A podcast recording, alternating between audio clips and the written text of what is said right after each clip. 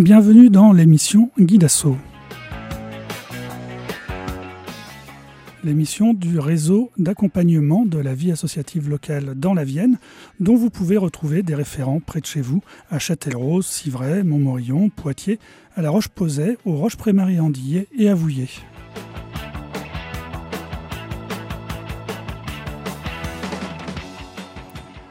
À chaque émission, son thème, et aujourd'hui, un thème de prédilection pour la vie associative, la subvention.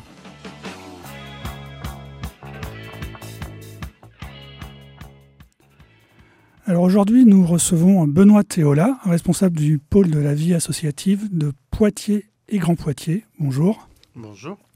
Donc euh, un thème euh, bah oui, de prédilection pour les associations que le subventionnement euh, Parlez-nous un peu de euh, comment se passent les subventions sur euh, ce territoire-là, Poitiers-Grand euh, Poitiers. Alors, tout d'abord, les, subventions répondent à la reconnaissance du rôle du mouvement associatif prépondérant sur notre territoire. Et j'aime à rappeler que la définition légale des subventions remonte à 2014 alors même que la loi sur les associations, comme tout le monde la connaît, à 1901. Donc il a fallu un siècle pour définir, euh, un peu plus d'un siècle, pour définir euh, une, des formes de relations partenariales avec euh, le milieu associatif. Dans sa définition récente, la subvention elle recouvre euh, un intérêt large qui n'est pas encore euh, bien accepté ou bien, bien compris par le grand public. Il y a les subventions directes, donc là on entend financières, et les subventions indirectes qui résident dans les mises à disposition de locaux, de matériel, les aides logistiques, la publicité. Et c'est cette partie qui est mal euh, appréhendée encore et qui impose de nombreux changements dans, dans la relation partenariale on parle, on parle de changement et ça, tombe bien. Euh, théoriquement, la subvention euh, repose sur un document officiel type administratif qui s'appelle le CERFA, qui génère souvent un peu de phobie administrative justement et que les collectivités ont tendance à se réapproprier. Mais mine de rien, c'est à peu près toujours les mêmes choses qui sont demandées euh, aux associations. Qu'est-ce qu'on leur demande en fait?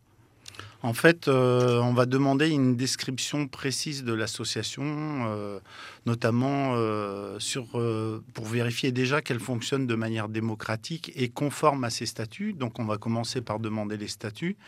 Aujourd'hui, il existe des technologies qui permettent de, se substituer à cette demande. C'est-à-dire que depuis maintenant trois mois, au niveau de la ville de Poitiers et de Grand Poitiers, on accède directement aux bases de données de l'État et à la copie de ces documents. Donc euh, aujourd'hui, dans un dossier de demande de subvention, on avait coutume de dire qu'il y avait entre, euh, entre 5 et 15 pièces jointes obligatoires à joindre, donc des documents à scanner, à redonner aux gens, euh, donc des lourdeurs administratives qui, fatiguent les dirigeants bénévoles. Euh, nous, aujourd'hui, on est tombé à deux pièces grâce à cette technologie. C'est-à-dire qu'aujourd'hui, pour demander une demande de subvention, on demande le, procès verbal de son assemblée générale et on demande euh, son RIB. Voilà. Tous les autres documents, on les demande à l'État pour soulager le nombre de questions. Et euh, à l'échelon où on travaille, c'est-à-dire la collectivité ou le PCI, Grand Poitiers, ce qui est intéressant, c'est qu'on est un des derniers maillons territoriaux, y compris avec l'État, où on donne des subventions de fonctionnement qui sont les subventions les plus souples aux associations. Et donc l'idée, c'est de donner une certaine souplesse aux associations pour qu'elles restent à l'initiative et qu'elles ne soient pas pénalisées par des, contraintes administratives ou des lourdeurs qui découragent les, dirigeants. Dans, cette logique de facilitation, euh, Poitiers-Grand Poitiers, euh, contrairement à d'autres EPCI qui continuent à fonctionner, on va dire, en papier, c'est pas vraiment mm. du papier, on remplit le, document, on le scanne, on l'envoie en PDF, mais on va dire un peu en papier, vous vous êtes doté d'un euh, site spécifique, d'un portail mm qui permet euh, de euh, gérer toutes les demandes Alors, euh, ça, ça, en fait, on a toujours été empreint dans la collectivité des simplifications administratives. je vais faire un petit aparté, mais pour rappeler pourquoi on était empreint de ça, c'est-à-dire que pour moi, en France, il n'y a pas vraiment de crise du bénévolat. Euh, les dernières tendances vont, me faire dire euh, peut-être le contraire, mais par contre, historiquement, il y a une crise des dirigeants bénévoles. C'est-à-dire qu'on embête les dirigeants bénévoles, des gens qui sont à l'initiative avec des lourdeurs administratives. On en a toujours été conscient à Poitiers. Donc on est passé pour une plateforme pour simplifier. Alors, qui dit numérique ne dit pas forcément simplification dans un premier temps. C'est en ça que j'adore le numérique, c'est parce que si on le gère bien, ça, ça, peut simplifier, et au final, quand ça crée des crispations ou parce que les gens ne sont pas à l'aise, on a aussi créé un poste d'accueil des dirigeants bénévoles. Et du coup, on, on, leur montre la démarche, on les accompagne dans la démarche et on recrée du lien à cause du numérique, parce que les gens ne savent pas faire, donc on leur amène cette compétence. Et vraiment, on, a des échanges riches avec ces dirigeants parce qu'ils se sentent accompagnés, aidés. Et le numérique ne divise pas, n'oppose pas, au contraire, simplifie euh, les démarches quand il est traité avec de l'humain aussi en, parallèle. Ça fait, ça fait plaisir euh, d'entendre ça, parce que quand euh, Guy Dassault fait ses tours de la Vienne, il va à proximité des associations, quand on parle subvention, souvent on leur dit ne vous y prenez pas à la dernière minute, parce qu'un peu comme quand on fait sa déclaration d'impôt, les systèmes peuvent être surchargés, et puis la loi de Murphy fait qu'on n'y arrive pas. Mais surtout, prenez-y-vous à l'avance, parce que vous avez, dans la plupart des cas, des interlocuteurs, des êtres humains, qui sont là pour vous aider à accompagner. N'hésitez pas, en tant qu'association, à contacter le subventionneur pour lui demander si tout va bien, ne serait-ce que ça, savoir si les mmh. documents ont été envoyés. Voilà. Donc nous, aujourd'hui, euh, via la plateforme, euh, quand les gens ont fait leur dossier, ils ont un récapitulatif instantanément. Donc il n'y a même pas besoin d'une action humaine pour leur dire oui, on a bien votre, reçu votre dossier et, voilà ce que vous nous avez écrit. Euh, donc ça, c'est instantané et on sait que les dirigeants bénévoles ne travaillent pas forcément dans le temps administratif. Souvent, la moyenne des dossiers, on les reçoit entre 18h et 1h du matin. Mmh. On les reçoit le samedi, on les reçoit le dimanche. Euh, donc euh, en face, on ne peut pas mettre systématiquement un agent. Donc euh, moi, je, prône l'utilisation du numérique quand elle est structurée, quand elle est bien faite. Ça ne veut pas dire qu'on supprime des postes humains. au contraire, on transforme des tâches administratives qui sont plus intéressantes dans le numérique que dans le traitement papier. Et puis, sincèrement, là, la campagne de subvention de fonctionnement va se terminer le 9 décembre à Poitiers. L'an dernier, il fallait fournir 9 pièces jointes. Aujourd'hui, il faut en fournir que 2.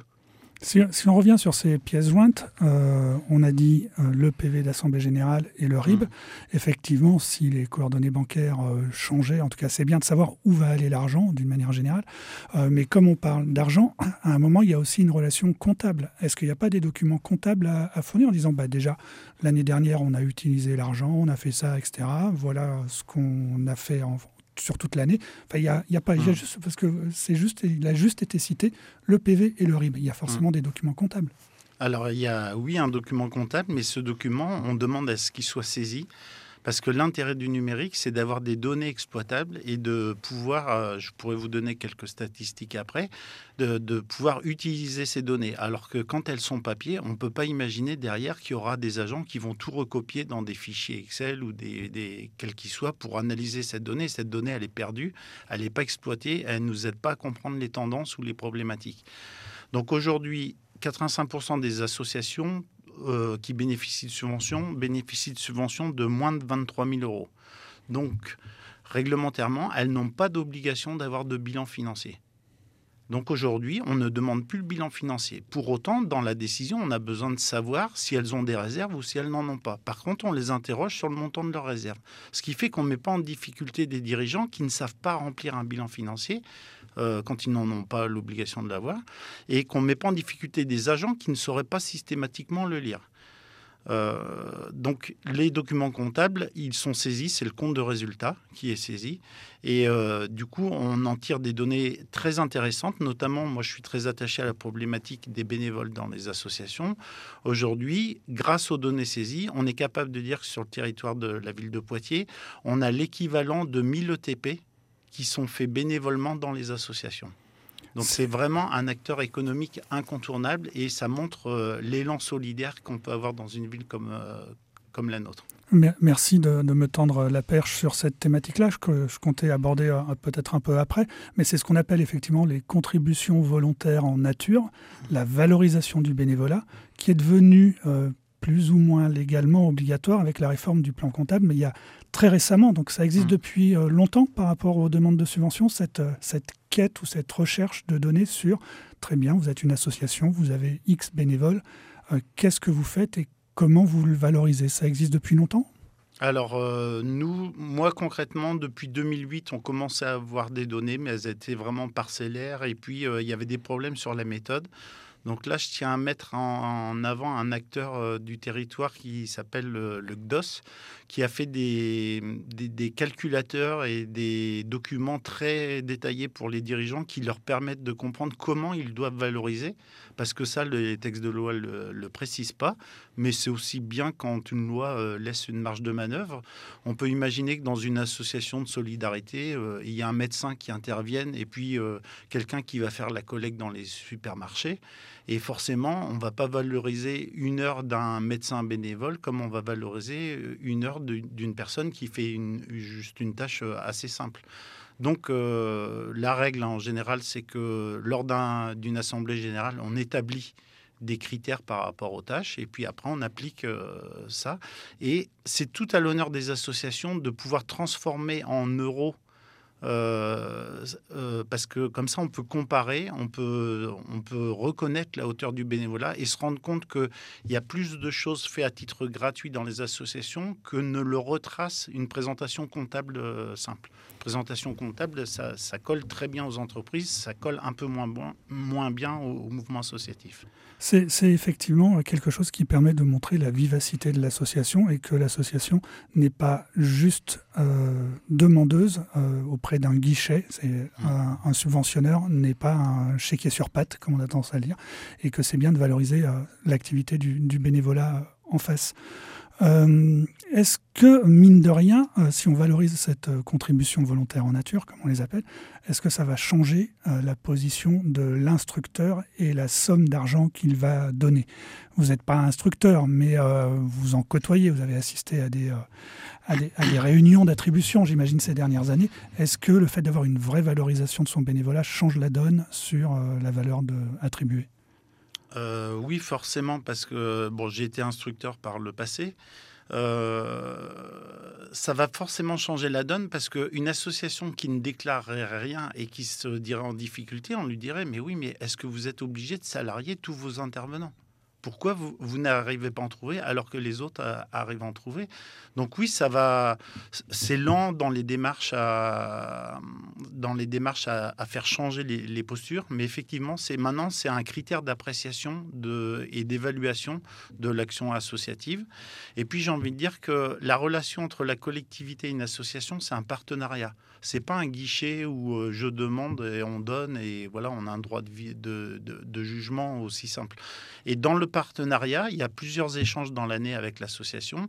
Et dans ces échanges, on, va pouvoir évoquer ce sujet et passer d'une information grâce au numérique qui est purement euh, quantitative à une, euh, une, information plus qualitative née des échanges. De ces échanges, ça va donner... Euh, euh, l'envie à la collectivité de mettre en avant euh, une journée de l'engagement, euh, le rôle de l'engagement. donc ça peut être des animations, ça peut être des dispositifs qui, soutiennent les engagements et puis rendre les engagés de plus en plus jeunes. parce que je, pense que c'est une valeur, si on baigne dedans quand on est petit, on la garde tout au long de sa vie, alors que c'est plus dur d'y rentrer assez tard dans sa vie personnelle. Tant qu'on est sur, cette, euh, cet équilibre euh, et cette incitation à la relation avec le subventionneur et donc à lui demander un peu plus euh, si on arrive à le séduire, en termes de cofinancement, quel est l'intérêt prêté à justement les demandes de subvention où clairement un autre financeur apparaît ou voire même l'association apparaît en autofinancement sur une partie de son projet? Est-ce que ce sont des considérations qui sont prises en compte et dans quelle mesure? Alors bien sûr, hein, on a énormément de. J'ai mis en avant euh, l'intérêt de la subvention de fonctionnement pour le mouvement associatif, mais on a aussi beaucoup de subventions affectées, donc il y a un projet, il y a un programme où on voit des cofinancements et où on voit un apport de l'association. Donc l'association répond à une sorte de demande de la politique publique et engage ses deniers personnels pour euh, boucler son budget. Donc là, on voit bien que c'est un partenariat, qu'on n'est plus dans une relation euh, de guichet où je donne et, tu reçois. L'association puise dans ses réserves parce qu'elle trouve que le projet euh, de la politique publique est intéressant. Et donc, moi, il y a plusieurs dossiers de demande de subvention affectés où on voit bien que dans le budget prévisionnel, l'association a décidé de puiser dans ses réserves pour mettre en œuvre ce projet. Et puis, en parallèle, La collectivité, euh, on parlait des subventions indirectes tout à l'heure, et ben c'est dans ces valorisations aussi qu'on va faire apparaître tout ce qu'on met sous forme de gratuité. Donc, euh, c'est plusieurs millions d'euros au niveau de la ville de Poitiers, les prêts de salles gratuits ou euh, gratuit, j'aime pas le mot parce que rien n'est gratuit. La collectivité, elle paye le chauffage dedans, elle paye les énergies, elle paye les agents d'entretien, elle paye les rénovations. Mais pour le moment, euh, il y a encore une grande part qui est donnée comme ça sans contrepartie. Et donc, c'est montrer aussi que la collectivité, reconnaît l'investissement bénévole des gens, eh ben en face, elle est aussi capable de mettre à disposition des, biens, des objets, euh, des locaux et ça aussi, ça fait partie de la contribution volontaire. Et ces contributions volontaires, moi, ce que j'ai coutume de dire, c'est quand la somme de ces contributions volontaires, donc les bénévoles, plus les, les, mises, à les mises à disposition, souvent ce montant, il est supérieur aux dépenses financières. Donc pour avoir la lecture complète de l'activité d'une association, on a besoin de ces deux visions. Euh, par rapport aux, aux règles d'intervention, euh, une, euh, et ça, c'est quelque chose, c'est un schéma assez complexe euh, décidé par l'État. Les régions traitent de telles choses, les départements traitent de telles choses, les communautés, les municipalités ont des degrés différents d'intervention. Quels sont les types de projets et ou de fonctionnement pour faire cette différence subvention affectée et puis subvention d'investissement, etc. Qui traite quoi? Est-ce qu'il est, est-ce que c'est pas la peine de présenter tel projet à la mairie, mais plutôt euh, à la communauté de communes. Est-ce qu'il y, y, a des distinctions nettes par rapport à ça? Alors aujourd'hui, euh, les, les, communes, elles ont une clause de compétence générale. Donc en clair, dans le mouvement associatif en tout cas, elles pourraient aller sur n'importe quel domaine puisqu'elles ont la clause de compétence générale et, et voilà. Maintenant, quand elles se construisent autour d'une communauté de communes ou d'une communauté urbaine, comme c'est euh, notre cas, souvent elles transfèrent des compétences à cette communauté urbaine. Donc quand elles transfèrent ces compétences, souvent elles vont s'interdire d'interagir dessus, mais parfois, notamment euh, il y a le cas dans la culture ou il y a le cas sur le sport de haut niveau, euh, là tout le monde tient à garder sa relation partenariale tellement les enjeux sont forts entre les deux parties.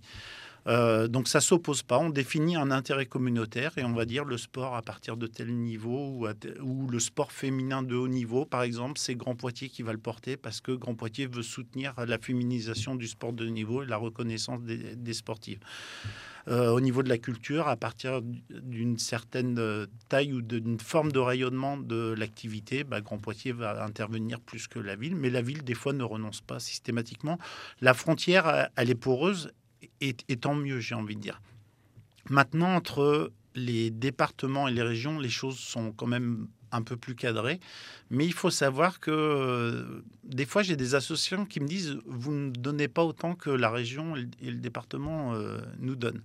Et quand je leur montre en face euh, les contributions volontaires, où là, seul l'échelon communal ou intercommunal fournit des locaux. La plupart du temps, les locaux, ils sont là. Quand on fait l'addition de ces deux chiffres, eh ben là, on se rend compte qu'on donne bien plus que les, que les autres.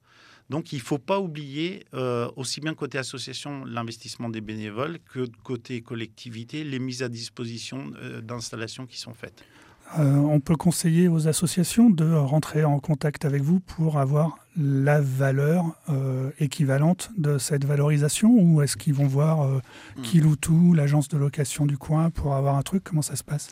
Alors depuis 2014, la loi nous impose de l'afficher dans l'acte d'attribution de la décision financière. Donc dès, lors qu'une euh, association bénéficie d'une subvention directe, on doit aussi lui transmettre le coût des subventions indirectes. Aujourd'hui, la loi de 2014, on doit être euh, trois villes en France à réussir à le faire dans le même temps et à l'afficher. Donc euh, Poitiers a été la première ville de France à, pouvoir le, le permettre. Hein. Bordeaux n'a pas atteint ce niveau, Nantes non plus, Tours non plus. Euh. nous, c'est quelque chose dont on est assez fier parce que c'est un travail lourd euh, par derrière et surtout qui simplifie la vie du dirigeant puisque comme il doit enregistrer ça dans son compte de résultat, ben, il a l'information dans la notification de, de subvention de l'année précédente. Voilà. Et surtout, ça veut dire que les élus, pour attribuer un montant, prennent en compte cette association. On l'aide beaucoup de manière indirecte et celle-là, on l'aide un peu moins, donc on va peut-être donner plus d'argent. Ça participe de la décision du montant. En tout cas, c'est euh, comme, on, comme on le sent avec, avec la discussion que nous avons là, c'est de toute façon c'est de l'examen au cas par cas, c'est de la relation humaine, c'est la mmh. présentation du projet associatif de manière euh, lisible. Euh, et donc, est-ce que d'expérience, il y a des pièges à éviter quand on fait une demande de subvention? Euh, l'espace des aides a résolu une partie du problème parce que j'ai vu l'objet, euh, il y a l'objet et la description. L'objet, c'est 100 caractères, c'est même moins qu'un mmh. tweet. Donc euh, voilà, c'est soyez centré sur votre objet. Mais est-ce qu'il y a des pièges qu'on voit régulièrement, des errances des dossiers de subvention? Bah, il y a l'incohérence d'un budget, d'un budget prévisionnel qui va là, générer une alerte du côté de l'instructeur et qui va créer un dialogue. On ne va pas rejeter le dossier juste parce qu'on trouve incohérent. Mais moi, ce que je dirais que le premier piège, c'est travailler au dernier moment seul dans son coin et de ne pas échanger avec l'instructeur du, dossier. Le rôle des instructeurs, c'est vraiment aussi d'accompagner et puis de dire, euh, bah là, quand même, euh, nous, on a étudié les réserves de l'association. Est-ce que cette année, on ne peut pas faire un effort? Est-ce qu'on ne peut pas voir? Là, aujourd'hui, on est en pleine euh, crise énergétique. Alors, je ne sais pas s'il s'agit d'une crise parce que je ne suis pas sûr qu'on en voit la fin. C'est quelque chose qui commence à, s'installer dans le temps. Et bien, sincèrement, on a rencontré des associations qui d'elles-mêmes ont dit, je renonce cette année à ma subvention de fonctionnement et je, je suis prête à contribuer à une part des fluides parce que euh, on pourra pas chauffer tous les espaces comme on le faisait avant, on pourra pas maintenir. Et donc, vous voyez, on n'est plus dans cette relation de guichet. Quelqu'un qui travaille avec son instructeur, c'est le premier des pièges à éviter, c'est travailler tout seul dans son coin et puis d'attendre la réponse euh, de l'autre côté. Et eh ben, on trouve des solutions ensemble. Et, euh, et le, le, piège, ou en tout cas plus la difficulté qu'ont pas mal d'associations, des petites associations, c'est de la compréhension du budget et de l'équilibre de ce budget. Euh, des fois, les associations ont du, ont du mal à faire ça. Quels conseils leur donner par rapport à cette question? Alors, euh, nous, à l'espace des aides, euh, si on est une plateforme numérique, on est ici un groupe de quatre personnes qui accueillons des associations, mais notre rôle, c'est plutôt de faire le primo accueil. Et puis après, on va orienter vers le référent ou l'instructeur. Le référent, c'est celui qui tient un jour les, données de l'association, puis l'instructeur, c'est celui qui décide d'attribuer une subvention ou non. Donc, on les oriente vers l'instructeur et ils doivent discuter ensemble. Pour autant, les instructeurs, c'est pas pas des gens qui sont nommés et qui font ça toute l'année. Donc, ils ont aussi d'autres missions à remplir et ils n'ont pas toujours le temps et ou la compétence parfois. Donc euh, c'est là qu'intervient euh, bah, les, réseaux d'aide et de soutien comme Guidasso, euh, comme le GDOS, comme la Ligue de l'enseignement, certaines maisons de quartier.